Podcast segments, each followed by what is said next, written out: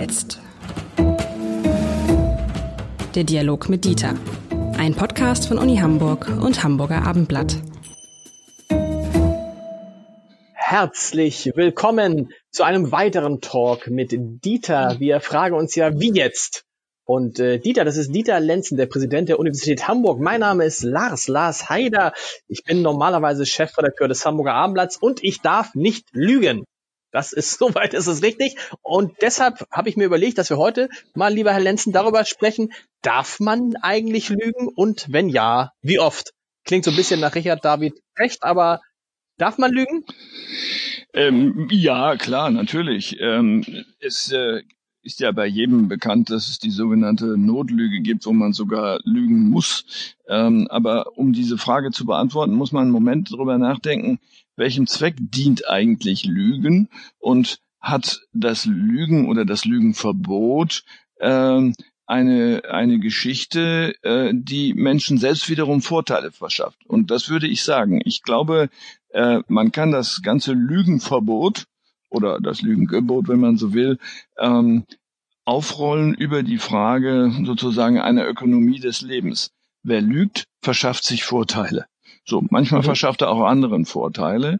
Und die Frage, ob das legitim ist oder nicht, muss man vor dem Hintergrund dieser Vorteilsnahme äh, beurteilen.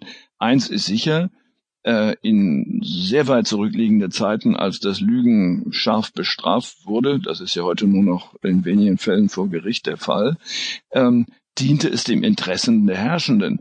Denn wenn die Beherrschten, wenn die Untergebenen äh, dem Herrscher nicht die Wahrheit sagen mussten, dann war seine Macht bedroht. Also zum Beispiel, äh, wer ist gegen mich, wer versucht, äh, einen Komplott äh, am Hofe zu inszenieren. Äh, man muss die Wahrheit sagen, sonst wird man gefoltert. Ne? Das ist ja auch der Versuch, Lügen zu unterbinden. Äh, das waren Formen, die der Vorteilsnahme durch die Herrschenden äh, dienten. Dann gab es natürlich immer schon auf den Märkten äh, das Element von Warentäuschung. Ich täusche den potenziellen Käufer über den Wert der Ware. Ähm, das ist heute sozusagen in der Werbung aufgehoben. Ähm, da gibt es zwar auch Verbote, was man alles nicht sagen darf, aber trotzdem ist es natürlich voll von Täuschung, von Lüge, wenn Sie so wollen, was die Qualität angeht.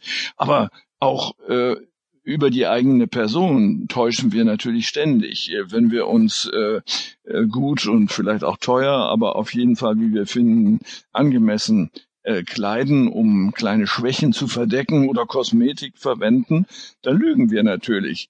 Auf der rechten Wange ist ein Pickel, den ich abdecke. Das heißt, ich lüge über meine wirklich, über mein wirkliches Aussehen äh, genau betrachtet. Ähm, also mit anderen Worten, äh, so gesehen ist Lüge äh, unser ständiger Begleiter. Man, also man kann nicht nicht lügen, um es mal mit Paul Watzlawick leicht abgewandelt zu formulieren.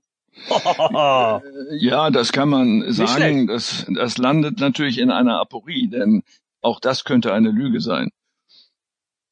Das stimmt. Aber Sie haben es gerade mit den Herrschern gesagt. Also die äh, Lügen werden benutzt, um die eigene Herrschaft zu festigen. Das ist, äh, das, Sie haben das Beispiel genannt, dass die Herrscher wissen mussten, dass ihre Untergebenen sie nicht anlügen. Heute ist es ja umgedreht. Ne? Also es gibt ja, es gab jemanden, gibt jemanden wie Donald Trump, der einfach die ganze Zeit nur gelügt hat, auch um seine Herrschaft äh, zu festigen.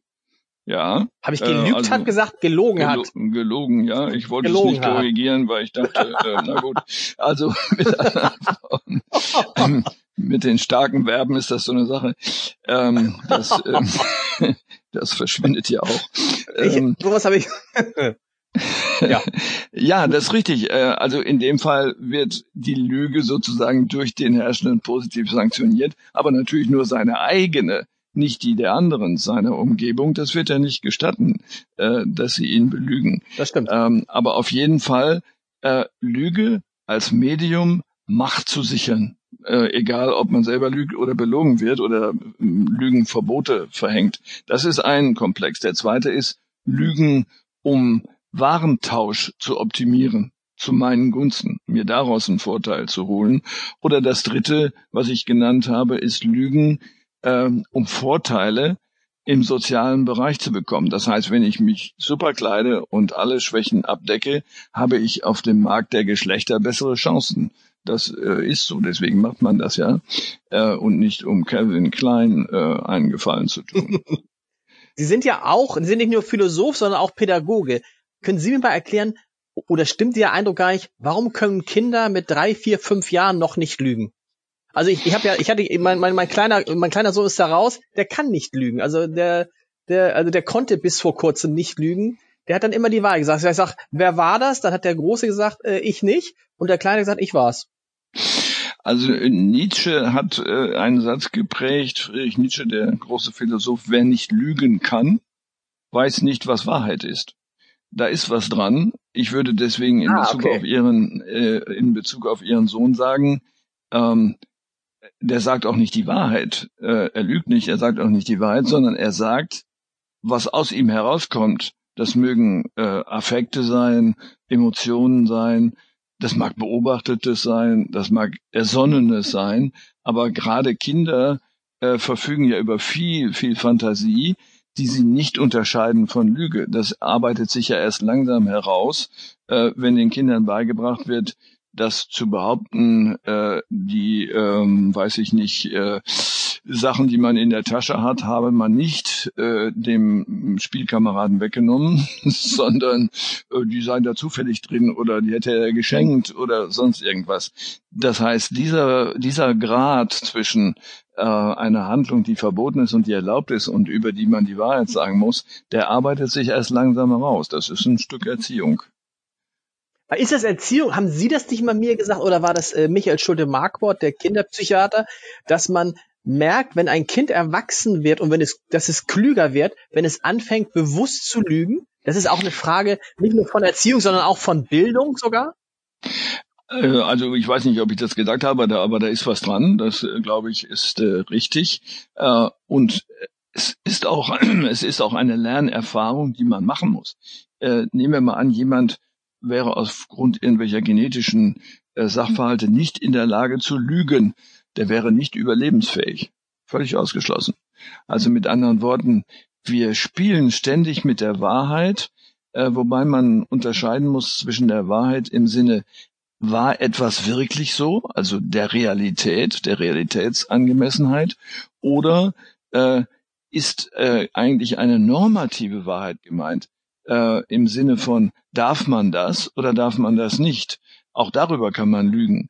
Äh, und ähm, äh, insofern würde ich sagen, wer das nicht kann, hat keine Chance zu überleben. Man, es gibt immer Situationen, in denen man sich Vorteile verschaffen muss, dadurch, dass man ein äh, blaues Hemd anzieht, weil ein blaues Hemd einfach besser aussieht als ein rotes, wenn man blonde Haare hat.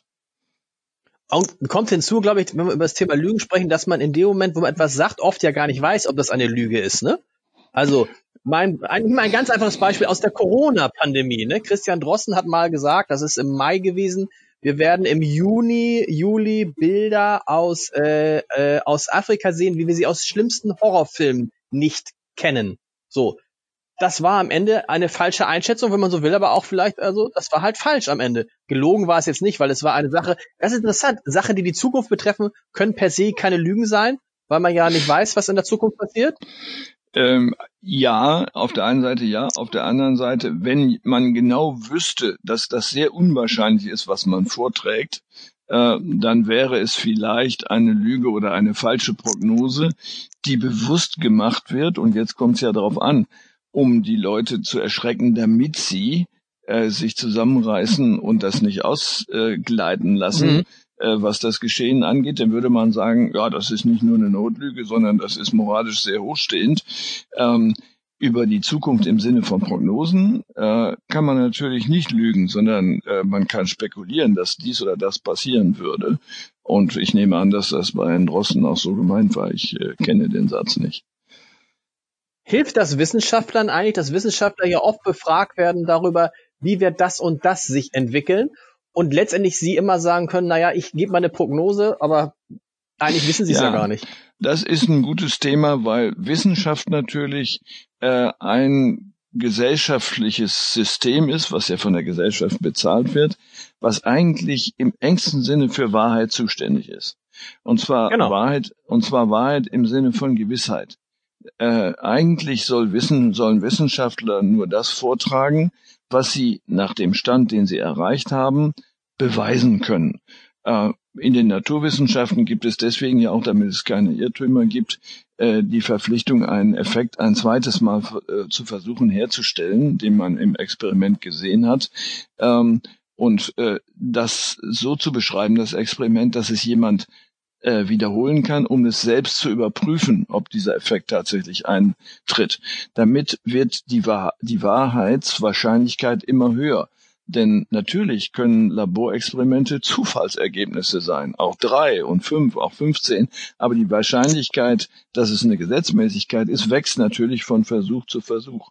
Äh, man hat deswegen in der Wissenschaft äh, vor vielen Jahren gesagt, wir können nicht sagen, was wahr ist, sondern wir können nur sagen, was nicht wahr ist. Ähm, das heißt, äh, wenn äh, wir, und das ist ein berühmtes Beispiel gewesen, sagen würden, ähm, es gibt schwarze Schwäne, ähm, und es hat noch niemals einen, einen gesehen, äh, dann können Sie diesen Satz natürlich formulieren, ähm, aber der ist nur so lange richtig, das nennt man dann eine Hypothese, der ist nur mhm. so lange richtig, ähm, wie äh, man in vielen, vielen Untersuchungen niemals schwarze Schwäne gefunden hat. Ähm, also mit anderen Worten, äh, unsere Aufgabe als Wissenschaftler ist eigentlich, das hört sich komisch an, eine Hypothese, eine These, eine Behauptung zu widerlegen, nicht zu, sie zu belegen, sondern sie zu widerlegen. Wir versuchen ständig das, was wir glauben beobachtet zu haben, auf den Prüfstand zu stellen und zu sagen, könnte es nicht anders sein? Das stimmt doch gar nicht. Das ist sozusagen das kritische Element, was in Wissenschaft ständig drinstecken muss. Und das irritiert natürlich die Öffentlichkeit, weil ich dann, der eine sagt dies, der andere sagt das. Ja, aber das ist genau das Geschäft. Wir versuchen ständig zu widerlegen, dass der Kollege sowieso mit seiner Untersuchung recht gehabt hat. Nicht um ihn zu ärgern, sondern um der Wahrheit näher zu kommen. Und trotzdem, obwohl das die äh, Öffentlichkeit irritieren kann, haben sie ein viel besseres Image als zum Beispiel Journalisten. Wobei wir uns ja wirklich bemühen, nie zu lügen, sondern wir, wir versuchen ja genau wie Sie die Wahrheit rauszufinden und zwar tagesaktuell. Und trotzdem sind Sie, also der Professor Dr. So und so ist das Große und oh, wenn der und wenn da so ein Journalist kommt, ist man irgendwie so ganz unten so im Bereich mit Politikern. Ist besser geworden. Woran liegt das eigentlich? Weil wir also geben uns glaub, ja genauso viel Mühe, wir geben jetzt genauso viel Mühe wie Sie. Ja, und wir versuchen das auch noch übrigens ja auch noch auch noch so so zu formulieren, dass es alle verstehen. So, und jetzt kommen nämlich genau solche Einschränkungen, wie Sie sie formulieren. Das eine ist dieser unglaubliche Zeitdruck, unter dem Sie arbeiten. Das zweite ist, Sie verkaufen Informationen. Das tun wir ja nicht. Wir verschenken sie ja. Ähm, das dritte äh, ist mhm. natürlich, äh, Sie müssen äh, an die richtigen Personen geraten. Ähm, das vierte ist, Sie brauchen Journalisten, die es selber überhaupt bewerten können, was Sie da zur, äh, zur Kenntnis genommen haben. Und an der Stelle sind wir äh, bei der Unterscheidung von Qualitätsjournalismus und x-beliebigem Journalismus. Äh, durch den unglaublichen ökonomischen Druck, das können Sie ja viel besser selber sagen, sind Sie ja häufig auch äh, darauf angewiesen, äh, freie Mitarbeiter zu haben, äh, die vielleicht gar keine adäquate Ausbildung haben, die vielleicht gut schreiben können äh, oder so äh, und die mal ganz schnell was fertig machen. Äh, das äh, ist jetzt keine Entschuldigung für Unwahrheit, aber es ist eine Erklärung dafür, warum manches dann eben äh, hätte besser recherchiert werden können. Oder die ausgebliebene Gegenrecherche, die Befragung derjenigen, die dort vorgeführt werden und so weiter. Aber ich würde bezweifeln, dass das nur für den Journalismus gilt. Ein bisschen gilt es auch für die Wissenschaft. Und zwar ist das angefangen in den 70er Jahren des vorigen Jahrhunderts als Politiker angefangen haben, sich wissenschaftliche Ergebnisse äh, heranzuziehen, um bestimmte politische Entscheidungen durchzusetzen oder mhm. sich selbst durchzusetzen. Ich habe noch sehr gute Beispiele, weil ich selber als, als junger Mitarbeiter im Kultusministerium darin involviert war, dass man von uns verlangt hat, könnt ihr nicht ein Ergebnis bringen, bei dem herauskommt, dass Abiturienten nicht schlauer sind als ähm, als Gesellen, die eine Gesellenprüfung gemacht hat. Das wäre ganz gut, das wäre so unsere Politik. Ähm, das haben und, Politiker äh, zu Ihnen gesagt? Ja, damals? ja, ja, ja. Das, äh, solche Dinge gab es in Nordrhein-Westfalen. Kann Ihnen auch noch die Namen nennen. Also mit anderen Worten, man wollte einen bestimmten Schultyp durchsetzen, nämlich eine Gesamtschule im Oberstufenbereich, die aus Berufsschule und Gymnasium gleichzeitig bestand. Mhm. Und da wäre es ganz schön, wenn man Ergebnisse hätte, die das dann überhaupt wahrscheinlich machen, dass das eine vernünftige Entscheidung ist. Daran hinkt die Zukunft eines Kultusministers, der das als Wahlprogramm gemacht hatte. Wenn jetzt herausgekommen wäre, das ist also Mumpitz, ähm, dann hätte er ein Problem gehabt, weil er Schulen gegründet hat, gegen die die meisten Menschen in der Bevölkerung waren, besonders die Gymnasialeltern. Äh, also mit anderen Worten, es gibt durchaus einen Druck, insbesondere in den Sozialwissenschaften, der von Politikern ausgeübt wird, auf Wissenschaftler. Das beginnt mit der Auswahl der Wissenschaftler für eine Studie, wo sie dann schreiben, eine Studie hat ergeben. Da, wird, da frage ich immer als erstes, wer hat die denn beauftragt, wer hat sie bezahlt, wie mhm. teuer war sie, äh, was ist die Ausbildung dessen, der sie gemacht hat, wieso ist diese äh, dieses Institut genommen worden. Und wenn man sich ein bisschen auskennt, dann weiß man natürlich, es gibt Institute, die sind gewerkschaftsnah, es gibt welche, die sind arbeitgebernah. Äh, da kann man doch nicht erwarten, dass die Wahrheit bei rauskommt, sondern natürlich ist die akzentuiert. So, weil der Auftrag entsprechend formuliert worden ist oder die Leute ausgesucht worden sind, wo man sicher sein kann, äh, dass die nicht also auf der anderen Seite operieren. Und das ist genau das Problem. Deswegen ist Wissenschaft, die staatlich ist, die einzige Überlebenschance für die Wahrheit, weil man nur so versuchen kann, Interessenkonflikte so weit wie möglich rauszuhalten. Aber es gibt sie natürlich trotzdem, weil der Staat ist ja selbst durch Politik dirigiert. Äh, und ähm, deswegen ist Auftragsforschung äh, bei ernstzunehmenden Wissenschaftlern auch immer versehen mit, oh, jetzt müssen wir genau hingucken, was wollen die von mir? Wollen die wirklich die Wahrheit oder wollen sie eine Wahrheit, die ihnen nützt?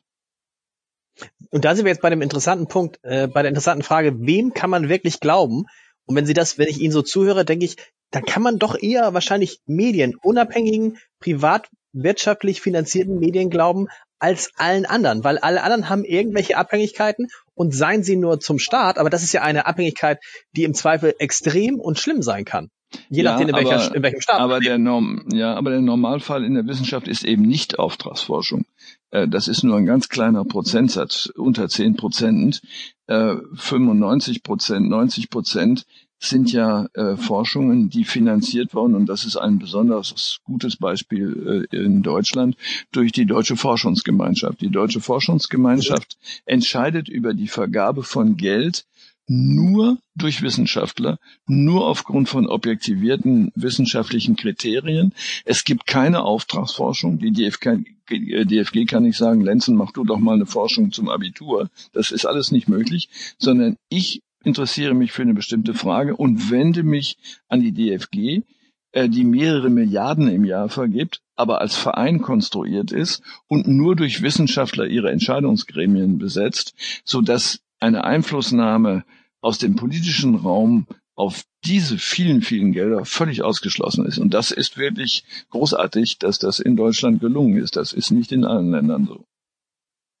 Wie enttarnt man Lügner? Das ist so eine Frage, die, die ich mir zum Beispiel immer stelle, seit es diesen Fall Klaas Relotius beim Spiegel gegeben hat. Da war, ne, für alle, die das nicht wissen, ein lieber, netter Kollege, konnte toll schreiben, die Geschichten sind mehrfach ausgezeichnet worden und am Ende stellte sich heraus, das war mehr oder weniger alles gelogen. Das ist ja so eine, äh, das kann ja sowohl Ihnen als auch mir passieren.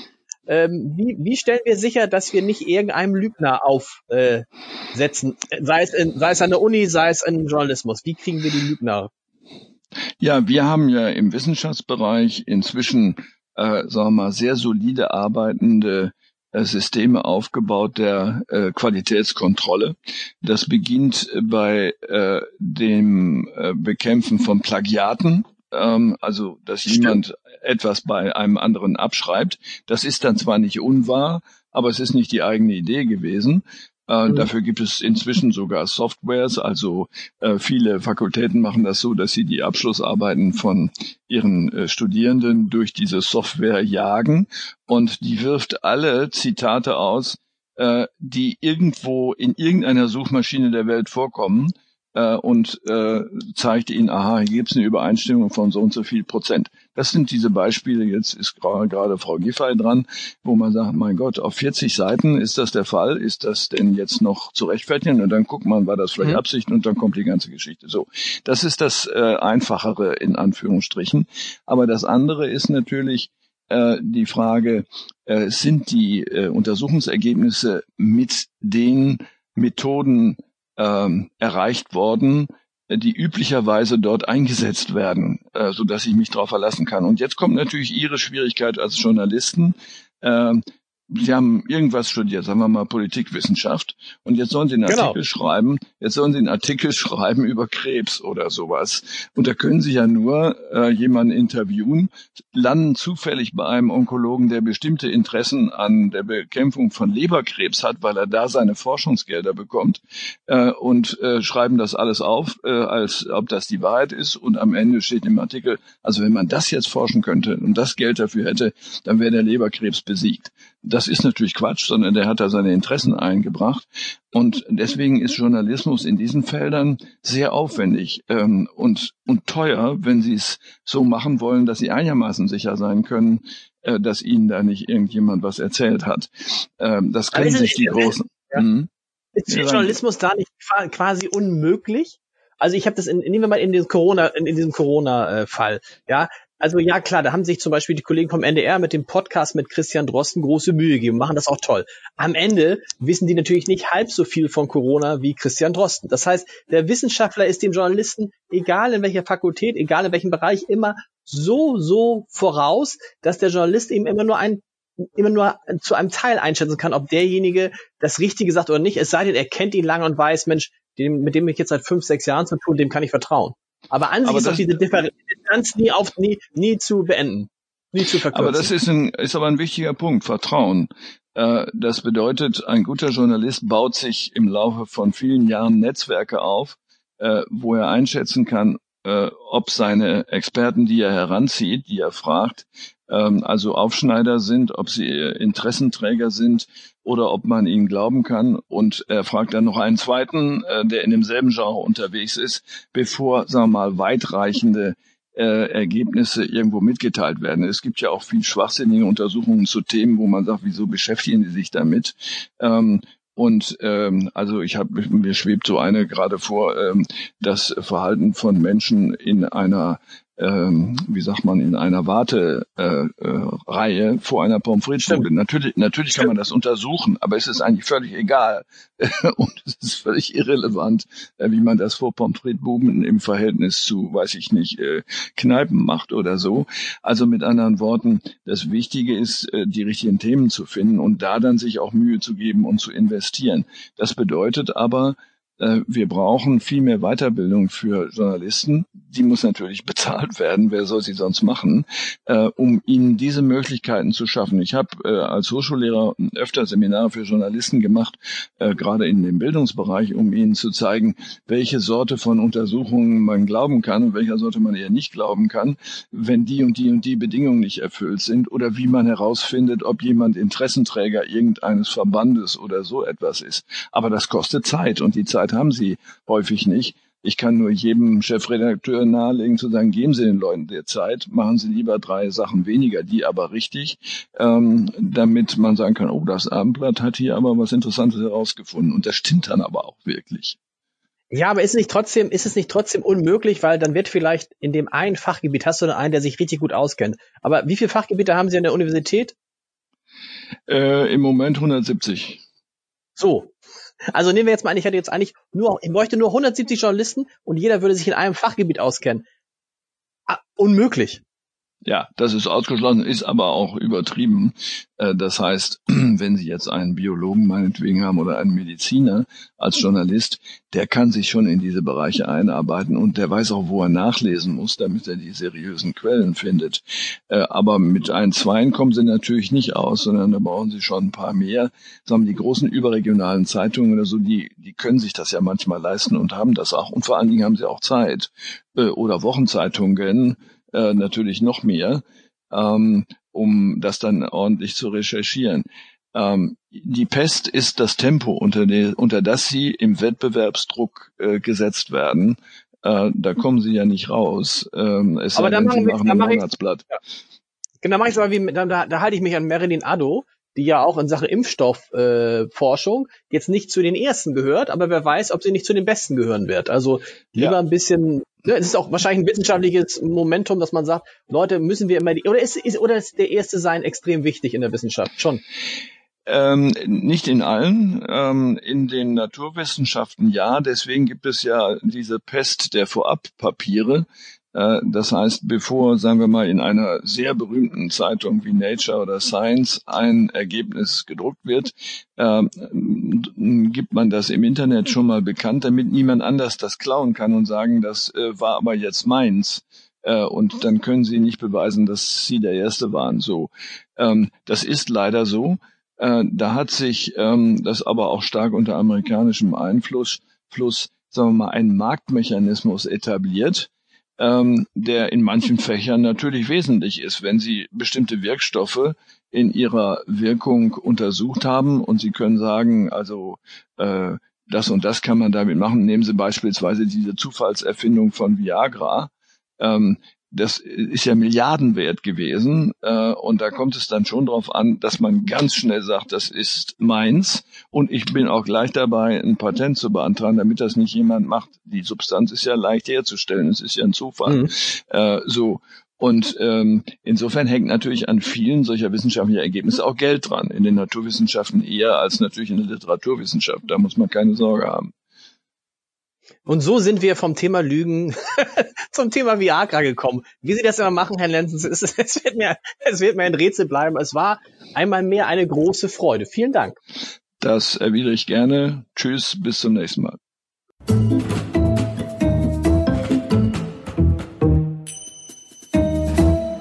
Weitere Podcasts vom Hamburger Abendblatt finden Sie auf abendblatt.de slash podcast.